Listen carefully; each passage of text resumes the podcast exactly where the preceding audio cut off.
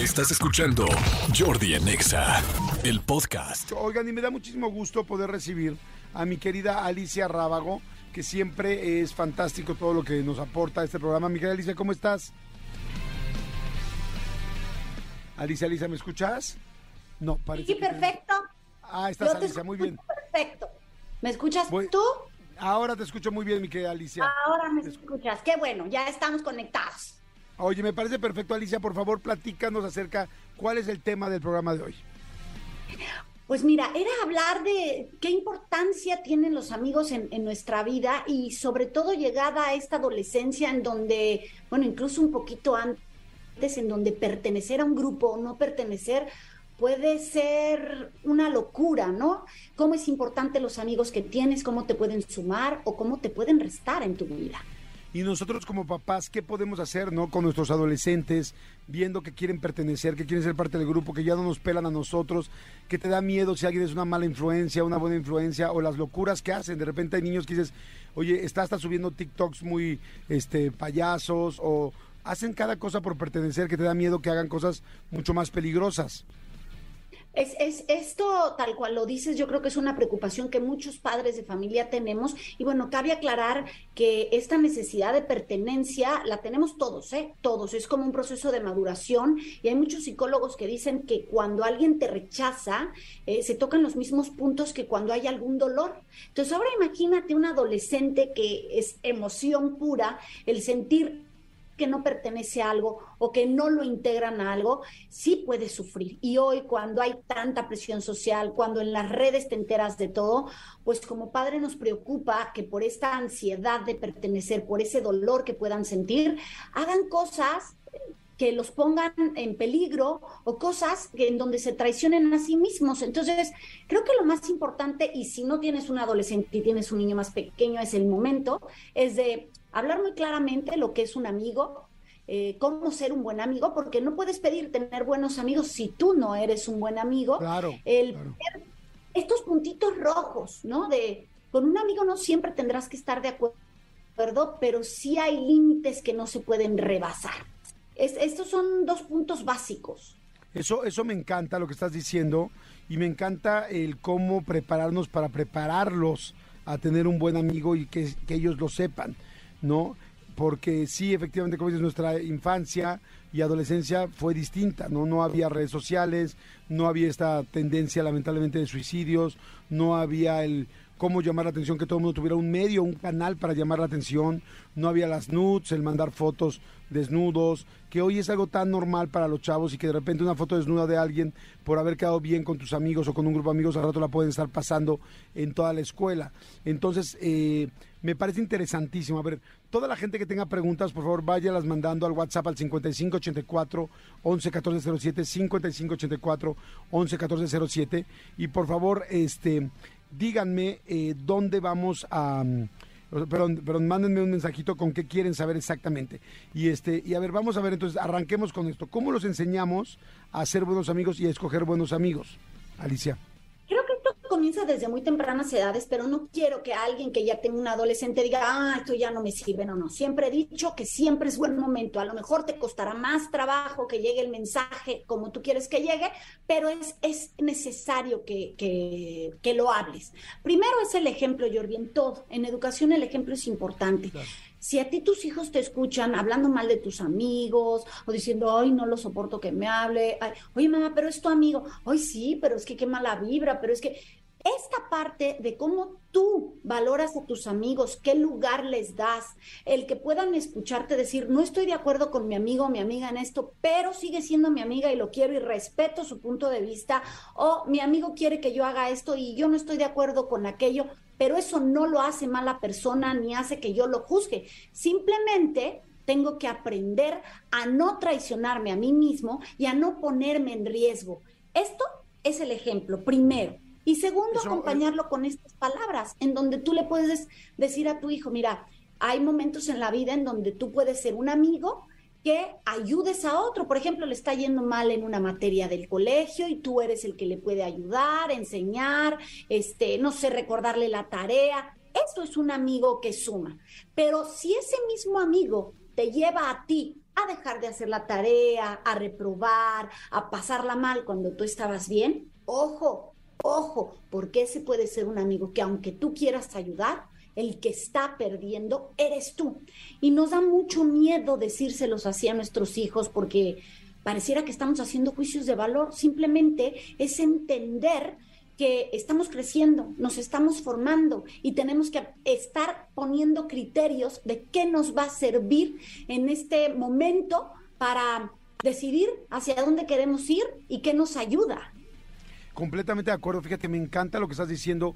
Es impactante cómo a veces al adolescente eh, no quiere seguir las reglas de cosas que le vamos diciendo, sin embargo sigue muy bien el ejemplo. Eso aprovecho para que todos los papás nos escuchen. Cuando ven tu ejemplo, como lo que acaba de decir Alicia, con, oye, yo con mi amigo tal, yo como papá o yo como mamá, con mi amiga tal, lo comentas, lo dices, no me gusta lo que me está invitando porque no, lo, no, no, no, no estoy de acuerdo, pero respeto a mi amiga tal, eso aprenden mucho más del ejemplo de lo que dices, este, y, eso me, encanta cómo lo estás manejando. Ahora, hay mucha gente que está empezando a mandar eh, preguntas, dicen, hola, ¿cómo están? ¿Por qué, ¿Por qué antes se toleraba más la pérdida de una amistad que ahora? ¿Por qué antes se toleraba más la pérdida? Bueno, porque yo creo que esto es como un círculo, o sea, creo que se tolera menos y, siempre lo he dicho, es culpa de quien se esté educando, quien esté educando a ese niño para tener menos tolerancia a la frustración o menos tolerancia al dolor o simplemente no saber qué hacer con esto que estoy sintiendo. Entonces, sin duda, también como padres tenemos la responsabilidad de decirle, mira, a lo mejor tu amiguito que venía contigo desde kinder y primaria, pues hoy en secundaria ha tomado decisiones que tú sabes, porque la verdad es que los chicos son bien listos, que tú sabes que no te benefician. Y es momento de echarte un pasito para atrás y decir, pues no es que no es que ya no sea mi amigo sea mala persona, simplemente nuestros caminos no van igual y hay que hablar muy claro con ellos, sobre todo a ver, Jordi, vamos a ser bien sinceros. Quien te ofrece a lo mejor droga o quien te ofrece probar ese alcohol por primera vez o quien te, ofrece eh, pues irte de pinta, no es un desconocido al que le vas a acercar. Generalmente es un amigo, es alguien cercano. Y tú tienes que decírselo a tus hijos. Tienes que decirle, sí, puede que tu amigo sea el que te lo ofrece. Y tú tienes que decir, no, gracias. Y tu amigo, si es buen amigo, tendrá que decir, te respeto. Si te presiona, si te hace hacer cosas que no quieres, abusado. Ojo, diríamos así cuando hablamos del amor, eh, banderas rojas. Es lo mismo con los amigos, también se enseña a ser amigos. Oye, ¿cómo le hacemos para que cuando el chavo o, la, o, tu hija está diciendo que no a algo, digamos que sí te puso te hizo caso y dice que no algo, pero la van a sacar del grupo, la van a sacar de pertenecer de ese cierto grupo y ahí es donde ella o él les va a doler mucho y no van a poder con esto. ¿Cómo lo, cómo lo haces que puedas o sea, rehusarse a, querer seguir haciendo ese tipo de cosas para no estar en el grupo? Esta es la pregunta del millón, porque además cuando se las contesto a los adolescentes, pues no es, no es linda, ¿no? Hay que decirles, hay que aguantar. Yo creo que eh, esto, por eso hablo de prepararlos desde muy pequeños, ¿no? No es fácil, no es bonito que te salquen de un grupo, pero tampoco quieres estar en un grupo en donde continuamente hay presión, en donde te estás traicionando a ti mismo, en donde sabes que te puede ocasionar problemas. Entonces, tú tienes que enseñar en ese momento que tú estás trabajando la autoestima de los chicos, también tienes que enseñar a toma de decisiones. Oye, mira, si tu amigo comprende que tú a lo mejor no le entras a las drogas, pero sigue siendo tu amigo y que, y que pueden compartir, pero no eso, a lo mejor tu amigo lo entiende. Si no lo entiende, es que él no te está respetando a ti. Ponerlo desde el lado de él no te está respetando a ti. Oye, mamá, pero es que así me van a dejar de invitar. ¿Y qué? Entonces, ¿qué quieres hacer? Sabiendo en tu conciencia, porque me lo estás diciendo, que lo que te están pidiendo no estás de acuerdo, ¿vas a hacerlo porque los demás lo quieren?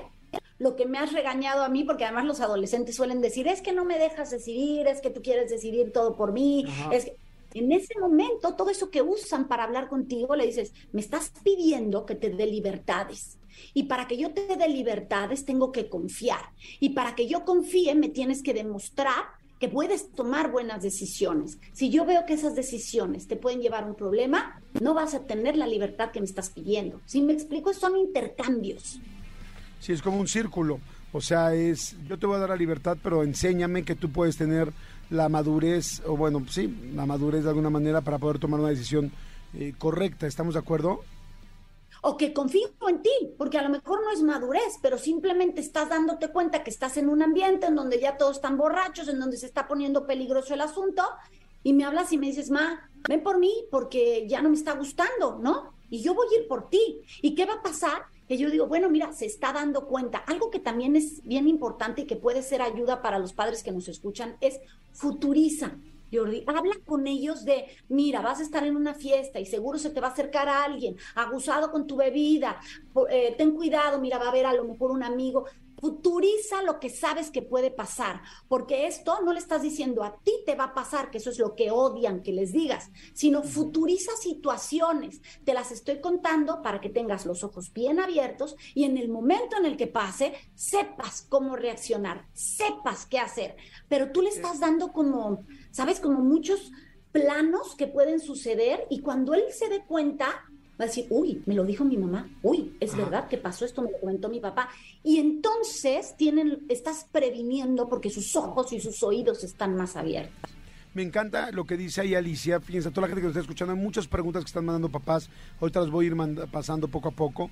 Este, es cierto, eh, yo, bueno, en uno de los libros que escribí de adolescentes, la corteza prefrontal, que es la parte que que regula las decisiones eh, y el juicio de los adolescentes no está clara, se está remodelando. Aunque la infancia estaba bien y tenían el juicio de un niño más chico, cuando entran a la adolescencia no tienen el mismo juicio. Entonces, como no saben cómo reaccionar, si tú futurizas, como está diciendo Alicia, con tus hijos, les estás dando como planes de acción para cuando pase tal o cual cosa. Si te pasa esto, si te pasa esto, si te pasa esto, puedes hacer esto, esto y eso. Como su juicio en ese momento no va a funcionar, tú como mamá o como papá ya les diste esa explicación. Ahora, para que tus hijos escuchen hablando así, pues tienes que tener una buena comunicación con ellos y tener una buena vibra con ellos. Si todo el día los estás regañando, si cada vez que abres la boca es para darles una lección, si siempre es para hablar de un de, los límites y reglas, pues tus hijos no van a querer oírte nunca. O sea, hay que platicar de otras cosas también, de qué les gusta a ellos, de qué les divierte, en fin. Dice, a ver, hola, ¿cómo orientar a mi hija? Se toma fotos y las envía a sus amigos. Ya hablé con ella me prometió no volver a hacerlo y descubrí que lo sigue haciendo. ¿Qué me recomendarían? Yo, yo sí creo que más que lo que nos pasa mucho como padres, y espero que esto responda a la pregunta, es que de entrada eh, queremos darles la solución a todos y decir que lo que estamos pensando es lo correcto y sermoneamos. Y entonces de entrada un niño dice, pues claro, mi mamá está anticuada, mi mamá no tenía redes, mi mamá no entiende qué pasa, esta presión no la vivió ella. Entonces, si tú te pones en un lugar mucho más empático en donde le digas, Mira, sí es verdad, cuando yo estaba chico no había redes, no había medios, he tenido que aprender de ellos y también sé, porque claro, te vas a preparar, que esa foto que subes va a subir una nube que cualquiera puede agarrar. ¿Eso quieres tú, que cuando tengas 40 años tu foto siga subiendo o alguien la tenga o la use y se burlen de ti y luego sea muy difícil salir de esa situación? Pues porque un chavito te la pidió piénsalo, piénsalo, qué tan valioso es poner en juego pues tu corazón, tu mente, tu cuerpo, cuando no te aporta nada. El llevar a ellos a, a hacerlos sentir que están tomando una decisión ayuda muchísimo, pero lo que hacemos es, en mis tiempos esto no pasaba, uy, los chavitos de hoy están tremendos, ay, qué caray con la música, que continuamente comparar lo que fuimos con lo que es, y eso no sirve hay que llevarlos a pensar, a mira, piensa futuro, ¿qué harías? ¿Para qué te ayuda? ¿Qué te aporta? ¿A dónde quieres llegar? No, pues a pertenecer. ¿Quieres realmente pertenecer a un grupo en donde no te aceptan como eres, más que haciendo lo que ellos quieren en realidad? Puede que te digan sí, y entonces tendrás que seguir trabajando en esa autoestima. A ver, Jordi, ¿es cansado? Sí, no es fácil, y, y los adolescentes a veces pareciera que no entienden, pero ese sí es tu chamba, el, decir, el insistir, el no rendirte, el estar, el orientar. Y, parece que no te escuchan, pero sí se queda, ¿eh? Dice, sí estoy de, acuerdo, dice, sí, pero a ver, hay que ser realistas, si todos pasamos por ahí, nos es muy difícil como adolescentes poder hacer a un lado a un amigo, entre comillas, y más cuando en esa edad eso se ve como el amigo cool. ¿Qué opinas? Sí, claro y tiene razón. A mí me tocó que una chavita me dijera, a ver Alicia, entiendo que mi mamá no me quiere hacer daño, entiendo que yo no me debo de robar clase, que no debo fumar, todo me lo, lo dijo claramente. Me dice, pero ¿cómo le hago con esto que siento? Porque a mí nadie me invita, porque no formo parte de un grupo. ¿cuánto va a durar? Esa fue su pregunta. ¿Cuánto tengo que aguantar?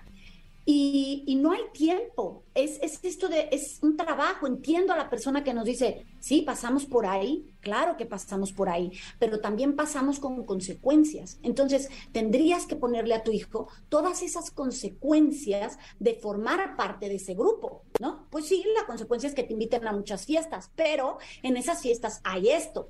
¿Te crees capaz de resistir todo esto y de, y de hacer cosas que sabes que no son correctas? O sea, Muchas veces nos quedamos en el momento. Hay que llevar a los chicos a pensar, aunque no lo estén viviendo, porque este es otro gran error, Jordi. Esperamos hasta que llegue esa edad para hablar con ellos de estos temas. Antes, antes hay que prevenir. Pareciera que no lo toman en cuenta, pero sí, cuando llega el momento dicen, ah, esto fue lo que me dijo mi mamá, ah, esto fue lo que me dijo mi papá, uy, sí es cierto. Y a veces, tanto repetido, que pareciera que ellos tomaron la decisión y te dicen, no, eso yo no lo voy a hacer porque yo ya lo pensé. Y tú dices, uy, sirvió. Sí, no es fácil, la opción es mucha, y como adulto lo vivimos, pero no hay de otra. Hay que estar ahí, hay que apoyar, hay que estar a un ladito, a lo mejor sin ceremoniar, pero decir, ojo, eh, ojo por ahí. He visto que tu amigo te grita, te violenta, porque hoy las relaciones de amigos y de novios en adolescencia son muy violentas. Se, se dicen muy feos, se dicen de groserías, se empujan y empezar a ver esas cosas normales, de repente te ves metido en una relación tóxica tanto de amistad como de noviazgo. Sí, fíjate que hay algo que yo les digo a mis hijos y, también lo he platicado con algunos papás de adolescentes y se los comparto a ver qué opinas Alicia y a ver a la gente qué le parece. Yo lo que le digo mucho a los adolescentes es, tú vas a sentir en el corazón cuando algo no te sientes cómodo con lo que estás haciendo cuando te ofrecen droga, cuando te estás saliendo a algún lugar, cuando te están diciendo vamos a hacer tal o cual cosa a tal persona. O sea, todos tenemos una intuición y la intuición hay veces que inmediatamente dice, uy, eso no me siento cómodo.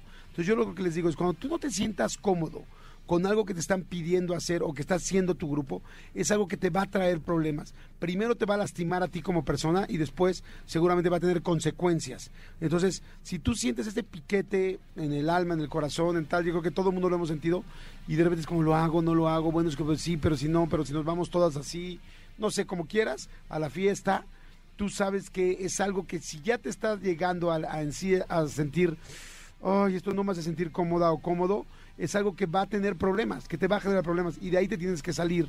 O sea, tú solito tienes, como que les digo, tú solito tienes una alarma y la alarma está dentro de ti. Tú sabes que te gusta y con qué no te sientes a gusto. El asunto es obedecerte cuando no te sientes a gusto. Claro, y si lo empiezas hablando desde que son amigos, hay, hay, un dicho que dice, ante la duda, no lo hagas, ¿no? Porque hay algo que te dice que no. Pero esto comienza fíjate, todo esto que tú dices es porque ha venido un trabajo de hay que cuidarte, hay que saberte escuchar, ¿no? Hay como esta conciencia que te dice abusado, foco rojo, ¿no? Entonces, evidentemente, si tú sigues hablando, si tú sigues diciéndole, mira, yo confío en que te escuches, en que eso que, que llevo enseñándote a lo largo de 12, 13 años, te escuches, porque yo no puedo estar detrás de ti en todos los lugares. Estoy confiando en que este tesoro más preciado que tengo, que eres tú, mi hijo, está aprendiendo a cuidarse, está aprendiendo a saber no traicionarse y, a decir, a ver, le voy a dar una segunda pensada a esto, que si solo por pertenecer me lleva a hacer una tontería, un reto, algo que me pone en peligro, vale la pena darle una segunda pensada, porque esto es haber trabajado en la autoestima de los niños y decir, yo te cuido porque te quiero, pero tú te tienes que aprender a cuidar porque te quieres, no porque alguien te pida que de esta manera te va a querer. Oye, y cuando se salen o las decisiones que están tomando es salirse de ese grupo porque te hizo caso y realmente siente que no, pues bueno, vio por sí mismo o por sí misma, ¿qué, les decimos? ¿Vas a, ¿Vas a tener otro grupo? ¿Te vas a acercar a, otros amigos? ¿Cómo les, perdóname, cómo les suplimos, gracias, cómo les suplimos ese grupo? Mira, no, no hay que engañar, hay que decir que es difícil, ¿no? Agradezco que hayas confiado en ti y que te estés escuchando, por primero de cuentas, validarlos, ¿no? En segundo lugar, es decirle, no va a ser fácil, va a pasar esto, a lo mejor te dejan de hablar, te hacen la ley del hielo, se te voltean, todas esas situaciones, pero, pero mantente firme, te vas a sentir muy orgulloso. Y ofrecerles la posibilidad de a lo mejor integrarse a unas clases de otra cosa, a un grupo fuera del colegio, a invitar amigos nuevos, a salir y buscar, que eso hoy, hoy cuesta mucho trabajo, pero les tenemos que poner la posibilidad, darles como herramientas. Nosotros creemos que los adolescentes ya toman muchas decisiones y parece que no. En este reconstruirse necesitan todavía esos ladrillos sólidos de los que tú formas parte. Entonces, esa estructura en, un mundo en donde hay tantas cosas que elegir, necesitan que los contengan y tú eres esa parte de contención. Entonces, habla claro, pero no juzgues, no sermones, es pon ideas claras sobre la mesa y pregunta, pregunta, preguntando logramos muchas cosas. Sí, me encanta. Hola Jordi, eh, le puedes comentar a Alicia, tengo un hijo de cinco años. ¿Cómo le puedo empezar a hablar sobre este tema? Porque cada vez que le llamo la atención no me escucha. Eh, mira, lo primero que, te aconsejo a ti que tienes ese hijo de, de cinco años y sobre todo si es varón, es que te pongas a su nivel. O sea, agáchate y háblale mirando a los ojos. No des tantas instrucciones a la vez. Una sola. ¿Qué quieres conseguir? te agachas, te concentras en que te esté mirando a los ojos, le pides lo que quieres y si es posible le dices, ¿me entendiste? Porfa, repíteme lo que te estoy pidiendo. Porque a veces te sorprende cuando el niño te dice lo que le estás pidiendo, no es lo que tú querías. Entonces hay que verificar que eso que estás pidiendo le quedó claro, porque somos muy dados a decir, hijito, pórtate bien. ¿Y qué es bien? O sea, ¿qué es bien para ti? No puede ser lo mismo para mí. A lo mejor brincar en una cama para mí no está mal y para ti está incluido Pórtate Bien. Entonces, hay que ser muy claros, no dar por hecho las cosas, pero sobre todo cuando son muy pequeñitos, a su nivel y con sus palabras. Perfecto, dice, soy Rosario. Es que hay mucha gente que está preguntando, ¿qué debe saber mi hija para asistir a su primera fiesta de 15 años sola? Tiene 13 años hoy. Eh, pues a cuidarse de entrada, decirle tú, lo primero que le tienes que decir es, mi amor, eres lo más importante que tengo y llevo muchos años cuidándote ¿Qué crees que pueda pasar en esa fiesta? Porque yo sé que ya meten alcohol escondidas, porque yo sé que ya vapean, porque yo sé todo lo que tú sabes que está pasando. Yo sé que a lo mejor eh, hay brownies, ¿no? Con, con marihuana, todo lo que tú sabes. A lo mejor tu hija te pone cara de, ¿en serio? No sabía yo tanto, ¿no? Pero que sepa que por lo menos te has informado, mira, va a pasar esto, te van a ofrecer esto, te van a pasar. Si tú no te sientes cómoda, si tú en algún momento dudas de estar en un lugar seguro, llámame, voy por ti. O sea, esto de futurizar lo que puede pasar en una fiesta, a lo mejor llega y te dice, ay mami, no pasó nada de esto de lo que me dijiste. Ay, qué bueno, mi amor, qué bueno, te la pasaste bien, gózala, diviértete, pero nunca dejes de cuidarte. Sí, exacto, me encanta porque la frase debe, creo que debe ser, podría pasar esto, ¿no? Podría pasar esto, podría pasar el otro, podría pasar tal, para que cuando regrese, si no pasó, bueno, hoy, hoy no pasó afortunadamente, pero tú ya sabes que podría pasar y qué podría, qué tendrías y qué podrías hacer. Este dice, hola Jordi, a mi hija de 13 años le encontré cigarros electrónicos. Hablé con ella y afortunadamente lo dejó. Lo peor fue en la escuela donde le ofrecieron esos saludos. Pero ¿qué hago si no, no para? ¿Qué hace si no para? Bueno, pues mira, eh, a lo mejor hablar del daño que le puede hacer físicamente y decirle que sí, que forma parte de esta pues eh, eh, de una actividad como para sentirse parte del grupo, pero pues hay muchas cosas que, que, te pueden hacer pertenecer que te generan menos daño, ¿no? A lo mejor formar parte del equipo del colegio, a lo mejor incluso ser del equipo de lectura, no sé, hay muchas formas de formar parte de un grupo, pero creo que lo más importante es hablar eh, con información clara de lo que le podría llegar a ser esos eh, cigarros electrónicos, de por qué a lo mejor en algunos lugares lo prohibieron, de que no es una necedad tuya de no porque yo lo quiero así, sino porque hay información que te dice que no te hace bien. Entonces, es parte del cuidado que tiene que tener ella y que pues podría incluso hacerlo escondidas y tú no enterarte, pero no lo haces por eso, lo haces por cuidarla a ella. Muchas veces cuando entienden que pues pueden hacerlo y que puedes no enterarte, pero que es un daño para ellos, se lo piensan dos veces. Tú eres solo esa ese lóbulo frontal en esos momentos en que no está funcionando, tú como papá ejerces ese papel. Me encanta, fíjate, yo, yo también trato de decirles mucho eso, no digo, mira mi amor, cuando alguien te vaya a ofrecer algo, cuando vaya a pasar algo, yo no voy a estar atrás, ni va a estar atrás el maestro, ni va a estar atrás este, la terapeuta, no va a haber nadie más que tú. Entonces tú tienes que aprender qué cosas te pueden meter en problemas, porque tú, puedes, tú vas a tomar esa decisión. Realmente yo no puedo estar en cada fiesta, ni en cada situación, ni en cada vez que ofrezcan. Solo tú vas a poder decidir. Entonces le digo, ten mucho cuidado con los problemas. O sea, más bien, tienes que saber qué problemas, como bien dices tú, Alicia, te generan más o menos cada cosa, para que tú sepas que ante esa decisión, pues tendrás tú que ser el que te cuide, ¿no? Yo, ahora sí que como digo, yo hago lo más que puedo, que es dándote toda la información y diciéndote que siempre, siempre, siempre, en cualquier momento de un problema, yo voy a estar ahí. Así te hayas equivocado, así te hayas eh, lo hecho mal, así hayas hecho todo lo contrario a lo que yo te había pedido, yo estoy para salvarte. Tu mamá y yo estamos para salvarte del momento en que sea. Para que yo o su mamá seamos la primera opción de cuando hay un problema, que si se puso borrachísima o borrachísimo y están tirados en un lugar y tal, que sus eh, amigos o ellos sepan, llámenle a mi mamá, llámenle a mi papá, y sin llegar a, poner la mega regañiza, porque el mejor, la mejor consecuencia que está viviendo es ya todo lo que está viviendo, ¿no? O sea, todo lo pues que claro que vas a poner consecuencias posteriores, pero, pero por lo pronto saber que cuentan contigo en momentos difíciles. Yo creo que este es un temazo para empezar a abrir con estos, eh, o sea, esta conversación con tus adolescentes, ¿no? O sea, el de los amigos. No le estás tirando a nadie, le estás diciendo, mira, va a pasar, ¿no? Va a pasar que tus amigos puedan hacer esto. Ojalá que no, ojalá que sigan haciendo esto, pero futurizar lo que las amistades cambian, se toman caminos distintos. No estás eh, no estás ni regañando ni servilando, estás poniendo situaciones que van a pasar y que cuando empiecen a suceder él dirá, hoy sí me lo dijo, entonces no te verá tan, tan lejano. Creo que otro punto también, Jordi, ahorita de lo que me comentas es, pasamos de una generación en donde nuestros padres pues e, ejercían esa autoridad a manera de lo digo yo, ¿no? Ese autoritarismo del que muchas generaciones vienen huyendo y que nos hemos ido al permisivismo y entonces encuentro a padres confundidos de cómo llegar a ese término medio. Lo más importante y a lo mejor en estas palabras se logra entender mejor. En ese entonces el autoritarismo era vencer. Yo soy tu papá, yo mando, yo aquí, eh, organigrama total, ¿no? Y en realidad todos estos padres lo que querían es que tú estuvieras bien, te cuidaran, esa era la forma en que lo daban.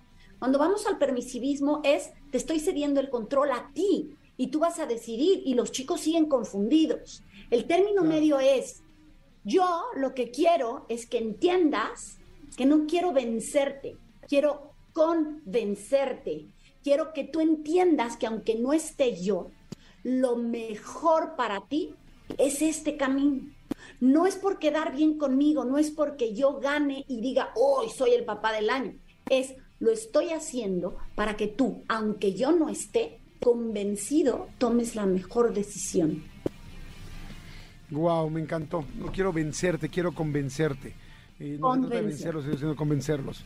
Me, me, me encanta eh, muy, muy, muy interesante, corazón, muy interesante, mi querida Alicia. Eh, creo que tenemos que seguir con este tema y hacer la segunda parte porque hay muchísimas preguntas. Síganme mandando sus preguntas, Tony las está guardando todas para el siguiente blog, para el siguiente programa que hagamos de esto. Y Alicia, tus datos, ¿dónde te podemos seguir? ¿Dónde te podemos leer? ¿Dónde todo?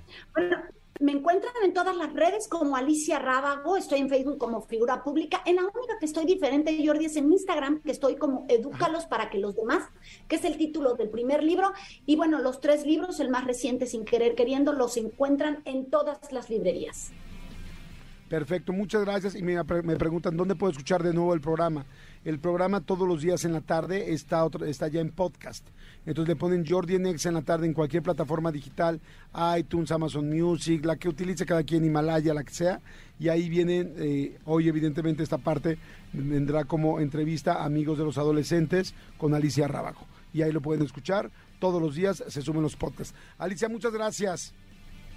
Un abrazo fuerte y espero vernos pronto. Gracias a, ustedes. Gracias, Alicia. Escúchanos en vivo de lunes a viernes a las 10 de la mañana en XFM 104.9.